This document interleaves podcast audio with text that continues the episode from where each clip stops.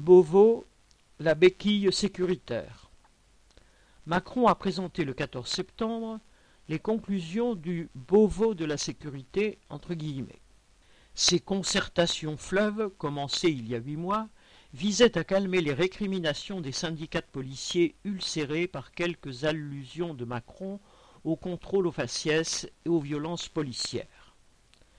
Macron aurait difficilement pu ignorer le scandale créé par le tabassage, en novembre 2020, d'un producteur de musique d'origine antillaise et d'autres accusations de violences policières lors de manifestations.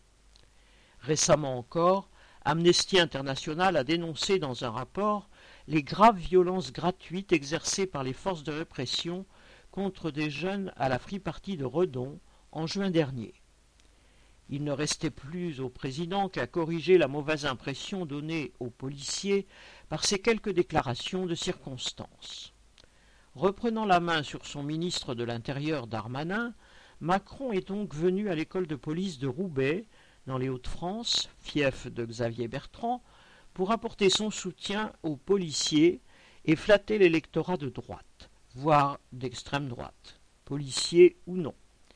Il a déroulé un catalogue de promesses dont l'essentiel ne pourra pas être voté avant l'élection présidentielle.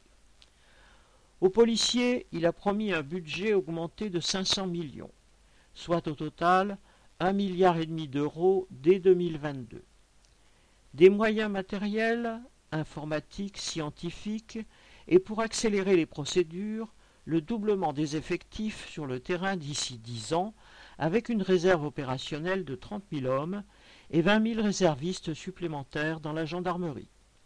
Et d'ajouter, pour faire bonne mesure, des écoles de formation, des affectations plus rapides, sans compter les nouvelles tenues, revues et modernisées, jusqu'au couvre-chef. L'approche des élections rend Macron lyrique.